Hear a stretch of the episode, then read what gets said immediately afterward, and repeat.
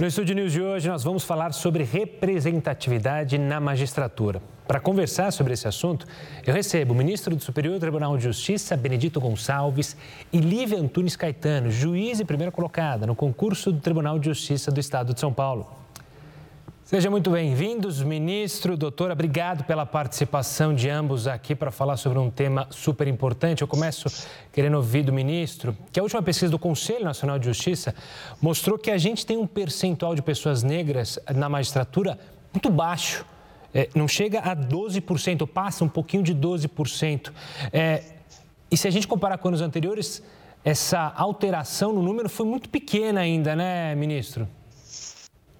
É, eu acredito que a questão sistema de cotas, né? primeira coisa, é, o avanço no, no Poder Judiciário, na minha visão, é grande, tem que ser paulatino. É uma questão, inclusive, de é, modificação da cultura. É, e o princípio básico por trás de tudo nesse Estado democrático que vivemos, no princípio da preservação da dignidade da pessoa humana, princípio da igualdade, que visa é da oportunidade, é, igualdade de oportunidade. Então, os avanços tivemos lá. Nós tivemos a lei de cotas da universidade, foi em 2012. Antes mesmo o Estatuto da Igualdade Racial, para meu grande marco, 2010. Avançamos pelo sistema de cotas nos concursos públicos federais, 2014. Nesse espaço de tempo, de dois, dois anos, nós chegamos, para mim, o grande passo através de decisões do Supremo, que foi uma ADPF 186, é, providências do CNJ, que foi através de comissão de processos administrativos, e veio a resolução 203 de 2015. Então, é muito novo. Nós estamos em 2022, numa cultura. Eu faço um parênteses aqui. O meu caso específico, quando eu tive o meu tempo, pela minha idade, 68 anos, eu sou ainda da época em que existia uma igualdade entre oferta e demanda. Oferta dos serviços públicos, aqui boto especificamente educação, em que toda a minha formação foi na escola pública, em que o nome antigo primário, hoje é básico, hoje ensino médio, segundo grau, universidade pública. E ainda tive uma condição de ter uma menor demanda para concurso público. Então, tive um vencimento, uma vitória na minha vida em termos de concurso público. Na minha sabatina para ministro, o Senado estava debatendo lei de cotas. A democracia vive o debate. É importante saber os pós e o contra e vence a maioria. Por isso, o direito é heterônomo, é a maioria do povo que nós vamos ter a ordem jurídica. E os senadores que eram contra a lei de cotas me questionaram: o senhor não foi cotista? Falei, não é porque eu não fui cotista, por essas causas que já mencionei aqui, é que eu não posso é virar as costas, hoje, uma grande demanda e pouca oferta, em que tem uma Constituição cidadã que prega a igualdade de todos perante a lei e que políticas públicas têm que ser feitas para dar oportunidade de igualdade. A lei de cotas, ela veio para o judiciário lá em 2015, está se aperfeiçoando. Esse limite, nós temos um percentual, é pequeno, estamos avançando. Vindo do Tribunal Regional Federal da Segunda Região, até peguei ontem o edital, ah, desde então tem o edital previsto, cumprido a lei, os, 10, os, os é, 20% dos cargos existentes e o, o avanço está indo. O importante está, temos vários exemplos. É, hoje tem uma conscientização, um trabalho muito grande das escolas de magistraturas com essa cultura, junto com associações de magistrados, a MB e as demais cogênere, para poder é, dar essa oportunidade das dificuldades que existem nessa grande demanda para se conseguir a igualdade e a dignidade da pessoa humana, digo, o profissional. Claro. Doutora Lívia, eu quero ouvir a sua fala também, agradecer também a presença da senhora aqui conosco. O ministro cita a lei de cotas. O que acontece, apesar dos avanços que a gente teve com a lei de cotas, bem mencionado pelo ministro, ainda há setores da, da sociedade que a criticam. Bom, o que eu posso colocar e eu acho que é muito importante que a gente tenha isso em mente quando trata desse tema das questões raciais, é que o poder judiciário, o sistema de justiça, ele é um reflexo da sociedade, ele é parte da sociedade e é um reflexo dela.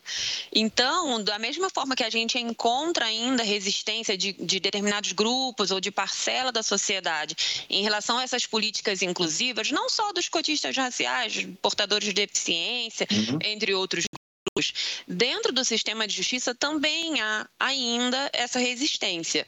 E eu acho que aí cabe não só ao ministro Benedito, a tantos outros que já vêm há anos lutando dentro do sistema para vir essa mudança acontecer na prática, como para o pessoal mais novo. E aí me incluo nesse grupo que tem já ingressado no sistema através dessa política de cotas raciais e que, uma vez aqui dentro, consegue é, propagar a dimensão dessa relevância, tentar é, trazer luz mesmo sobre a questão para colegas que ainda exi existe muito desconhecimento, não só no que toca ao letramento racial, mas ao próprio sistema de cotas, no mecanismo de cotas. A gente vive isso desde o concurso. E aí fala em concurso para ingresso em universidades públicas ou mesmo no concurso de ingresso na magistratura. Existe um desconhecimento de como funciona o processo, é, um certo demérito, vamos dizer assim, é, em relação aos cotistas, que não se justifica em nada. Se a gente conhecer é, o sistema a fundo, a gente vai ver que ele precisa sim ser aperfeiçoado, justamente porque, como ele é hoje, além de não ser aplicado de uma maneira uniforme, e aí que entra o papel da MB, do CNJ, né, das associações estaduais, fomentando esse tipo de discussão para homogeneizar a aplicação do sistema de cotas em todos os tribunais do, do Brasil, é, ele demanda um esforço maior, porque o cotista ele tem é, uma facilidade, vamos dizer assim, um discrimen positivo na primeira fase. Dali em diante, na segunda fase, nas provas de sentença e na prova oral, ele concorre em igualdade de condições com outro candidato que na primeira fase teve um desempenho superior, numericamente falando. Então, ele precisa dar mais, ele precisa mostrar mais, correr atrás. E isso, às vezes, demanda um esforço muito maior daquele que está dentro é, do concurso através do sistema de cotas. Isso vem melhorando paulatinamente, a gente percebe, acompanha bastante ainda a fase de concursos né, para ingresso na magistratura. Tem colegas que, que ainda fazem provas através do, do da política de cotas. E a gente vê que existem é, determinados pontos que precisam ser apagados mas o sistema é sim relevante, precisa continuar ainda por, por mais um tempo para que esses números que o senhor mencionou no início da reportagem, eles sejam mais expressivos. A população brasileira aqui se, se autodeclara negra, né, preta ou parda, assim, em 56%. Então, se o judiciário precisa refletir a população, quando você pega e encontra 12,8% de juízes, magistrados, desembargadores negros atuando no sistema de justiça, no poder judiciário, isso é muito pouco. Falta representatividade. Né? É importante que, que se busque cada vez mais ocupar esses espaços de poder, é, gerar esse, esse, sentimento de empatia que a gente vê muito no dia a dia. O reconhecimento do outro na nossa figura, quando a gente está fazendo uma audiência ou quando a gente encontra determinados funcionários no fórum, advogados, enfim, os atores do sistema gera uma certa estranheza, que quando se pensa num juiz, num desembargador, a gente ainda tem na nossa mente, naquela coisa que vem lá do racismo estrutural, da organização da nossa sociedade, né, nosso processo histórico, de uma figura homem branco, enfim, então, quando você vê ali uma mulher jovem negra, ou um negro jovem, ou não tão jovem, você tem, você é nítido a percepção de surpresa das pessoas é positivamente ou não, mas é perceptível para gente.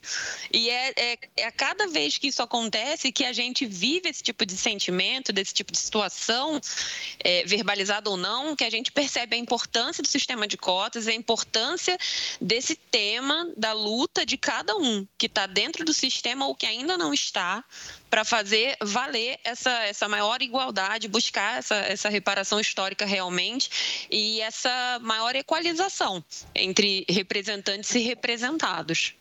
Claro. Ministro, é, por favor, a gente falou de ações de políticas públicas que, obviamente, dependem do executivo, do legislativo para serem tomadas. Uhum. Mas a doutora Lívia mencionou, né? É, o CNJ, as associações. Qual é a importância do meio jurídico em ampliar a diversidade e o respeito dentro dos tribunais aos negros?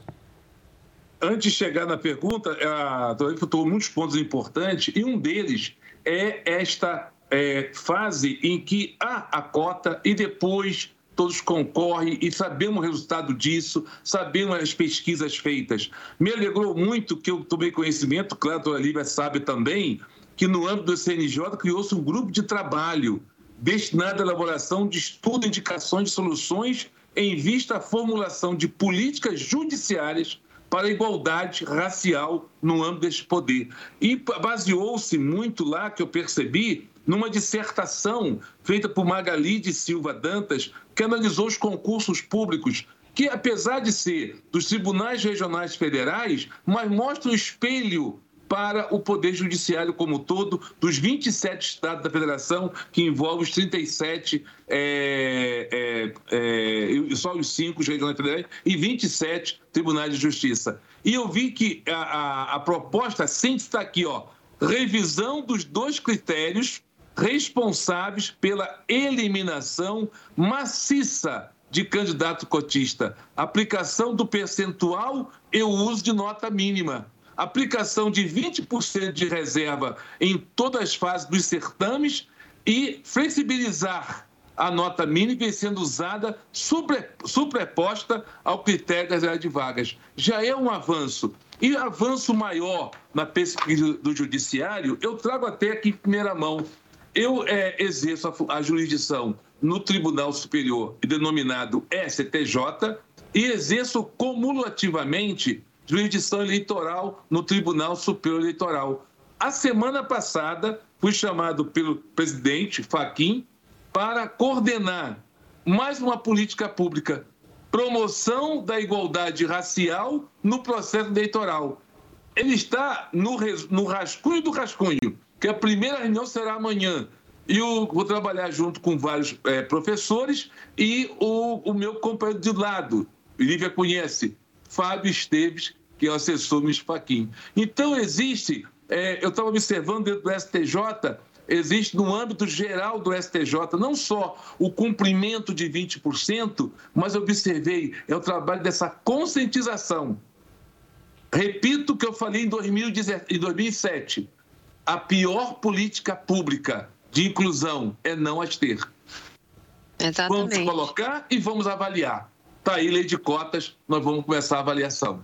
Destaco aqui, ministro, também que o senhor comentou a resolução 203 do CNJ, que trata da reserva da, das vagas para candidatos, e a gente tem também a resolução 336 de 2020, agora relativamente recente, que instituiu uma política de cotas raciais para estagiários no âmbito do, do Poder Judiciário, que foi um avanço tremendo, uma alegria imensa quando a gente recebeu essa notícia, já sob a batuta do presidente Fux, e foi é um, um, passo grande, parece pequeno, mas isso tem uma, uma importância enorme para quem está do outro lado, né?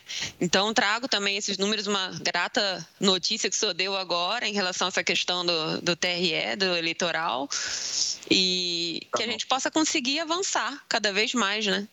Então, dos exemplos práticos, nós sabemos que o Educafro Frei Davi foi conhecer tudo isso, que graças a Deus consegui é o maior, eu falo assim, o maior dado do meu currículo, sem nenhuma é, demagogia, nada. Sabe o que foi? Presidir a Comissão contra o Racismo da Câmara de Deputados. Trabalho de um ano que eu aprendi muito com todos. Muito, muito, muito. Interessante, as audiências públicas, as audi audiências temáticas. E eu vi ali pensamento do combate aos dois racismos, não os dois, mas o estrutural que é tão assim disfarçado. E aí começam os fatos, a imprensa publicar é muito importante, é quase, infelizmente, quase que diariamente. Claro. Doutora Lívia, eu queria. É, é, a gente tem um tempinho ainda curto antes de ir para o intervalo, mas eu queria ouvir outro detalhe que é óbvio que se existe o racismo, também existe o machismo. Como é para uma juíza mulher negra é, romper ou tentar romper justamente com esse racismo estrutural que vocês tão bem mencionaram? Olha, é uma luta diária, né? É, isso acontece de forma muito velada, como eu mencionei, da mesma forma que nós temos o racismo estrutural, existe um, um machismo estrutural, principalmente dentro do Poder Judiciário, uma cultura uhum. patriarcal ainda predominante, e também é, ressalto nesse ponto o trabalho do CNJ, que tem sido assim sensível a essa questão, tem atuado com uma série de políticas positivas para fomentar a maior participação de magistradas mulheres em bancas examinadoras de concurso, em funções da, da alta cúpula, né, funções administrativas no âmbito dos tribunais. Isso tem uma relevância enorme, porque a gente já tem que lidar com aquela questão da tripla jornada, mãe, dona de casa, mulher, às vezes mais jovem, e, e um questionamento sobre a nossa capacidade, que às vezes vem com uma pergunta pergunta no meio de uma audiência, com um comentário sem querer, mas você está ali para ouvir, eu já ouvi várias vezes. Então a gente precisa de toda uma sensibilidade para lidar com isso sem, sem soar agressiva e ao mesmo tempo dar uma resposta, se não verbalizada, nos autos, mostrando o trabalho bem feito, qualificado. Isso é para mim foi especialmente tocante. Assim, eu falo pelo meu concurso, eu gosto muito de trabalhar com números, né? Eu fiz o concurso aqui para São Paulo em 2015, 14, 15. Nós fomos mais de 20 mil inscritos na primeira fase. Já trazendo essa questão aí da, da demanda e oferta que, que o ministro bem colocou. E ao final foram 80 aprovados. 55 vagas eram reservadas para negros e foram só 13 cotistas aprovados ao final. E eu tive a felicidade, a grata surpresa de ter ficado em primeiro lugar. E fiz o nosso discurso de posse sem nenhum caráter ideológico, nada disso, né? Mas eu via é, na face dos meus colegas cotistas que estavam ali me assistindo, me ouvindo, dos familiares que, que chegaram, muitos pela primeira vez, ao Palácio da Justiça, lá em São Paulo, bastante imponente, né? E já no meio interno, quando eu fui fazer inscrição, levar documentos, os servidores vinham comemorar. Eles, ai, doutora, ficamos tão felizes, uma mulher negra. Nossa, a gente comemorou muito quando saiu o resultado. E eu não tinha muita dimensão da relevância interna disso. E com o passar do tempo, hoje eu já vou fazer quatro anos de, de tribunal aqui, já havia sido juíza também no Paraná antes, mas é, é, tudo aqui é muito exponencial, né? É o maior tribunal da América Latina. Então a gente percebe desde um cumprimento no dia a dia a um questionamento com alguém que a gente nem conhece através do sistema interno, um parabéns, alguma coisa. Isso é sempre lembrado. O fato de eu ter sido primeira colocada, primeira cotista, é, pelo menos que se tenha notícia nos concursos de magistratura, a ficar em primeiro lugar e que eu seja mulher. E na época mais nova ainda estava gestante, então era toda, todo um estigma que, que, vinha sendo quebrado e mostrando essa força, essa mudança que vem se implementando paulatinamente no âmbito dos concursos da magistratura. Então é difícil, é um tema sensível, porque existe resistência, é, inclusive de pares, a gente sabe como é. é. Como eu falei, é um reflexo da sociedade. O tribunal não é diferente e cabe a nós irmos fazendo esse trabalho de formiguinha mesmo, de, de mostrar né, a nossa capacidade, trazer conhecimento e sensibilizar. Um vai tocando o outro, a gente vai mudando aos poucos isso aí.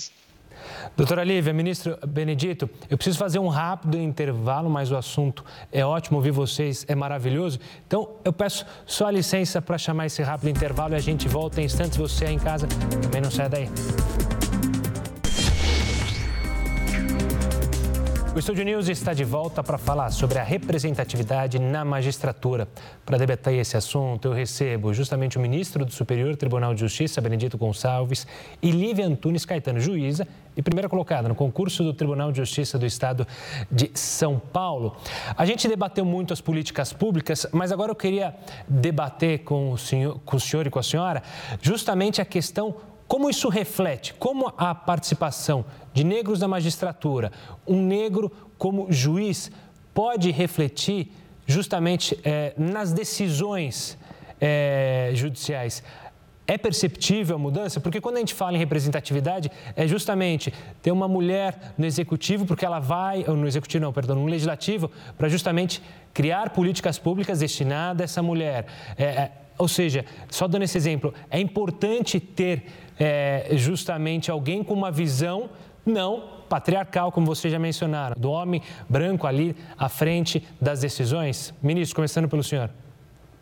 É, antes de responder a pergunta, me permita, achei interessante quando a colega Lívia fala no é difícil. Nós estamos aqui para falar é possível. Eu aprendi isso em São Paulo com o professor José Vicente, deve conhecer, reitor da Unipalmares, em que eu vou chegar na resposta falando isto. O momento em que é, a senhora chegou grávida, primeiro colocada no concurso, é, pelos corredores do fórum, fazendo audiência, enfim, exercendo a jurisdição, a senhora viu em todos, dos servidores aos colegas, o que é uma alegria. Isto é o melhor, eu acho que o melhor presente que nós damos à sociedade, para levar para eles esse é possível.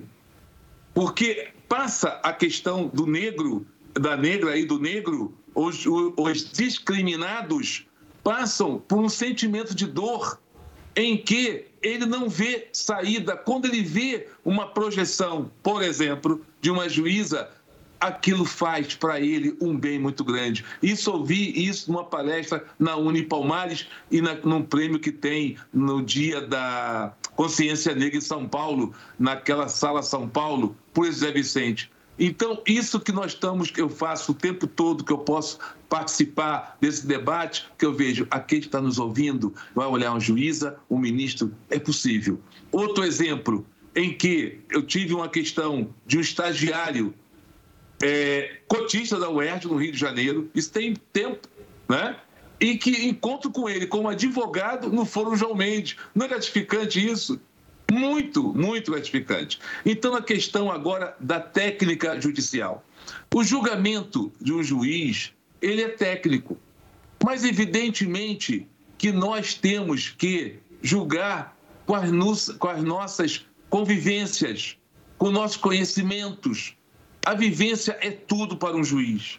Então, a questão da, da imparcialidade sempre vai existir. Nós não julgamos em nenhum momento favorável ou A ou B. Nós damos o direito a quem merece.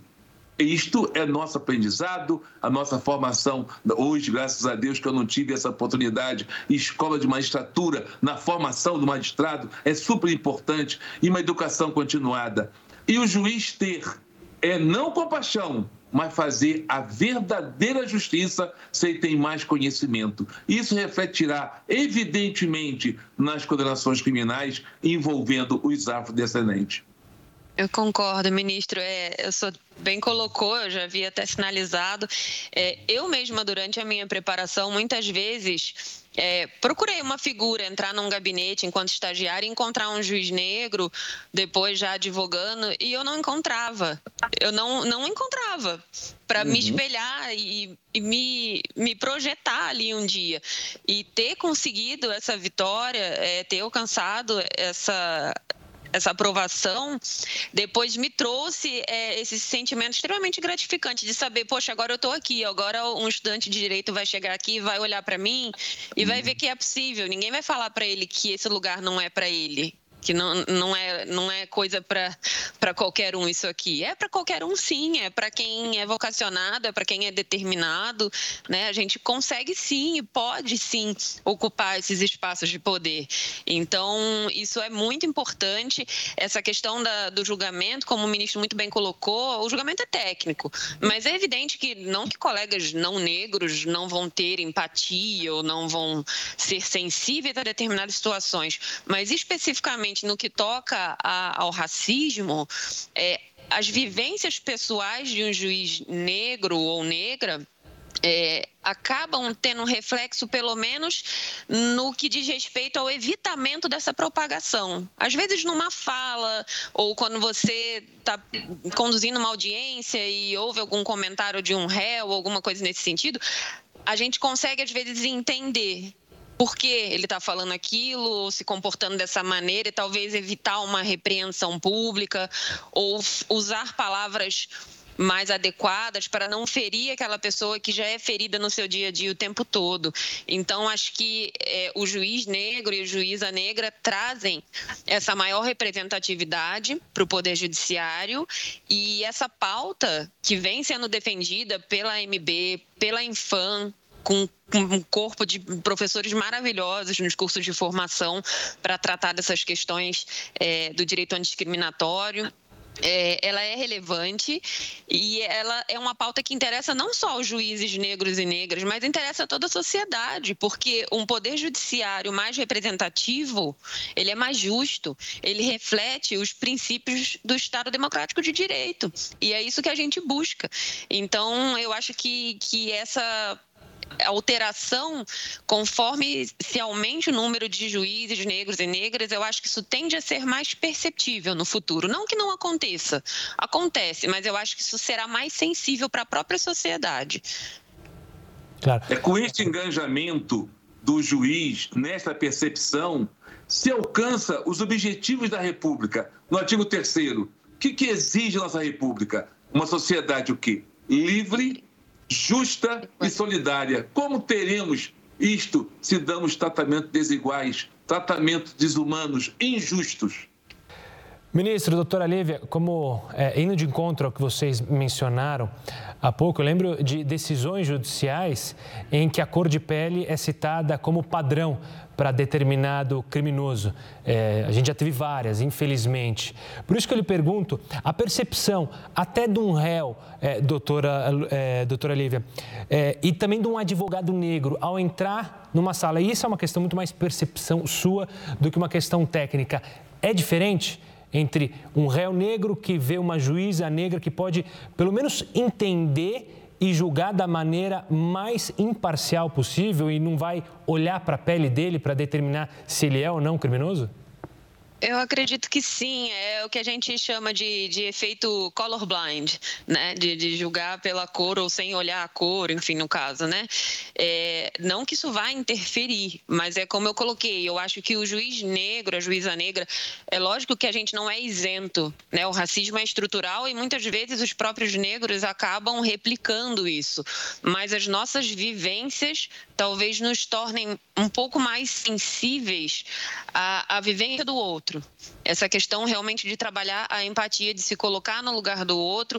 E muitas vezes eu percebo, assim, advogados ou quando às vezes um estagiário um, um servidor é, vem conversar. Uma vez uma servidora falou: é, Nossa, mas a senhora que é juiz? Eu estava bem cedo no fórum, sentada na minha salinha. Ela, a senhora que é a doutora ali? Eu falei: Sou. Ela, desculpa, perdão, não imaginei que a senhora fosse a juíza. Aí eu, não. Ela, ah, é que. E fez assim, sabe? Tocando o braço. Tipo, você é da minha cor. E eu não achei que você era juiz. Eu tava com uma vestimenta mais simples, não, não tinha audiência, não tinha nada. Eu falei, não, eu entendo. E, e eu vi que ela ela mudou assim o semblante, né? Porque ela não esperava que eu fosse a juíza. Talvez ela tenha achado que eu era uma assessora, uma estagiária que estava sentada ali na salinha antes do horário. E isso acontece. Eu já, já encontrei ex-alunos, eu já, já dei aula há um tempo que quando souberam da minha aprovação vieram falar poxa que bom agora eu acredito que dá para mim também. Agora eu acho que eu vou conseguir. Já tem alguém lá para me representar. E tem muitos outros eu tenho colegas fantásticos a Flávia Martins Carvalho que é a nossa é, diretora da, da comissão né, pela igualdade racial da MB, Gabriela, o Fábio Esteves, a Adriana Cruz, tem, tem uma série de colegas fenomenais que eu tenho certeza que engrandecem a magistratura, que trazem conhecimento sobre a causa e que, com certeza, no seu dia a dia, de alguma maneira, verbalizada ou não, tocam aquele jurisdicionado, aquele ator processual que, que acaba cruzando o caminho deles ali. Eu quero fazer uma última pergunta para ambos, para fechar, é, infelizmente, esse papo nosso que já está acabando o nosso tempo. Começando pelo ministro. Ministro, há pouco vocês mencionaram mesmo, né, como a, a porcentagem de negros no judiciário é pequena. Em contrapartida, a população que se vê é, negra, preta ou parda é maioria no Brasil. E aí, para assustar ainda mais, a maioria absoluta nas prisões brasileiras são de negros. Quando é que a gente vai conseguir mudar essa matemática cruel, ministro? Uma certa ocasião, eu estava falando sobre o tema. É, falei o seguinte: o princípio básico para vencer isso é educação. Agora, a educação tem que pensar um conjunto de que nós estamos, segundo a Constituição, e é assim, três poderes, dependentes e harmônicos. Os três poderes têm que trabalhar juntos nessa, nessa caminhada. É, no momento em que eu já vejo no Tribunal Regional Federal, de onde eu saí, que eu fiquei 10 anos como juiz federal, 10 anos como desembargador federal, estou 13 no STJ. Vejo a base, já graças à lei de cota, dando essa igualdade de oportunidades, como a Adriana e outros que eu conheci em debate, que são juízes de primeira instância. Estou aqui há 13 anos no STJ não tem nenhum negro depois que eu saí no TRF da segunda região. Espero que o tempo, nós temos que ter paciência e vamos conseguir. Então, essa população carcerária, em que naquela comissão de racismo que eu falei antes, no qual trabalhei, adorei, gostei, porque pensamos nesse combate ao racismo dando oportunidade. Nós pensamos em projetos não só de combate à fome, mas de tornar o negro empreendedor. É aquela situação do é possível. Transformar aquele negro dando oportunidade de educação. Com essa base e a família, as famílias serem também entendidas que os seres humanos são iguais, todos são dignos perante a lei. Os segmentos escolares e profissionais é que vão fazer com que diminuiremos essa sociedade que eu chamo carcerária, porque sociedade que são ali desamparados, sem futuro. Eles pensam assim porque não deram para eles a igualdade de oportunidade. E só a educação, vindo em todos os setores, os princípios republicanos efetivamente cumpridos, é que teremos essa diminuição triste desse quadro carcerário. Doutora? Endosso as palavras do ministro, teria como colocar de uma maneira mais clara. É isso mesmo, a educação de base, não só a educação formal, a questão da educação, é, o letramento racial, que a gente diz, essa questão de entender que somos todos iguais mesmo, materializar tudo que está na nossa Constituição, né, que tem um texto riquíssimo, e, e, a gente vai fazendo isso aos poucos, cada um fazendo a sua parte, de degrau em degrau a gente vai melhorando, tem muito a ser melhorado, tem muito a ser aprimorado, mas hoje nós já avançamos e já estamos melhores do que estivemos num passado recentíssimo. Então a minha esperança verdadeira é que num futuro não muito distante a gente consiga mudar essa realidade é, do sistema carcerário, essa realidade do, do poder judiciário como um todo, do sistema de justiça de maneira geral que a gente vive hoje, para que a gente tenha mais representatividade, mais igualdade enfim, mais empatia e consigamos então essa sociedade livre, justa, igualitária que a gente busca lá no texto da Constituição. Doutora Lívia, obrigado pela participação aqui conosco. Um prazer recebê-la aqui. Um forte abraço e sucesso. Muito obrigada, eu quem agradeço, fiquei honradíssima com o convite, espero ter contribuído de alguma forma aqui com a minha fala e sempre que precisarem, estou à disposição. Ministro, também um prazer conhecê-lo. Agradeço imensamente a oportunidade. O senhor foi um expoente aí para nossa causa, né? Sabe que é, vem tra trabalhando com isso há muito tempo, desde aqui da base. Então, nos sentimos representados. Falo em nome dos colegas mais novos aqui de primeiro grau. Nos sentimos representados hoje no âmbito do STJ na figura do, do senhor. Muito obrigada. Ministro, também quero agradecer a sua participação aqui conosco, ouvir suas palavras e sucesso para o senhor também. É uma honra poder participar do debate tão importante para a sociedade, em que aqui, quando se fala desse tema, são sentimentos, são dor que se procura reparar. Nós tivemos a abolição da escravidão em 1988, depois nós tivemos daí a liberdade e daí para frente lutamos até hoje contra a discriminação. Foi uma honra participar do debate, participarei quantas vezes for convidado. Doutora Lívia, encantado com a senhora, é um exemplo. E encontre aqui, na linguagem que o presidente do STJ sempre fala, sempre juntos. Muito, Muito obrigada. Obrigado demais. Mais uma vez agradeço os dois. Que bom ter vocês aí no sistema judiciário. A gente precisa de gente como vocês dois. Um forte abraço, obrigado pela presença. Infelizmente, o Estúdio News fica por aqui. Eu conversei com o ministro do Superior Tribunal de Justiça, Benedito Gonçalves, e Lívia Antunes Caetano, juíza e primeira colocada no concurso do Tribunal de Justiça do Estado de São Paulo. Lembrando, você já pode acompanhar essa entrevista lá no nosso canal no YouTube, no Play Plus e também pelo nosso podcast, disponível tanto no Spotify quanto no Deezer. Eu espero você no próximo programa. Uma ótima noite. Tchau, tchau.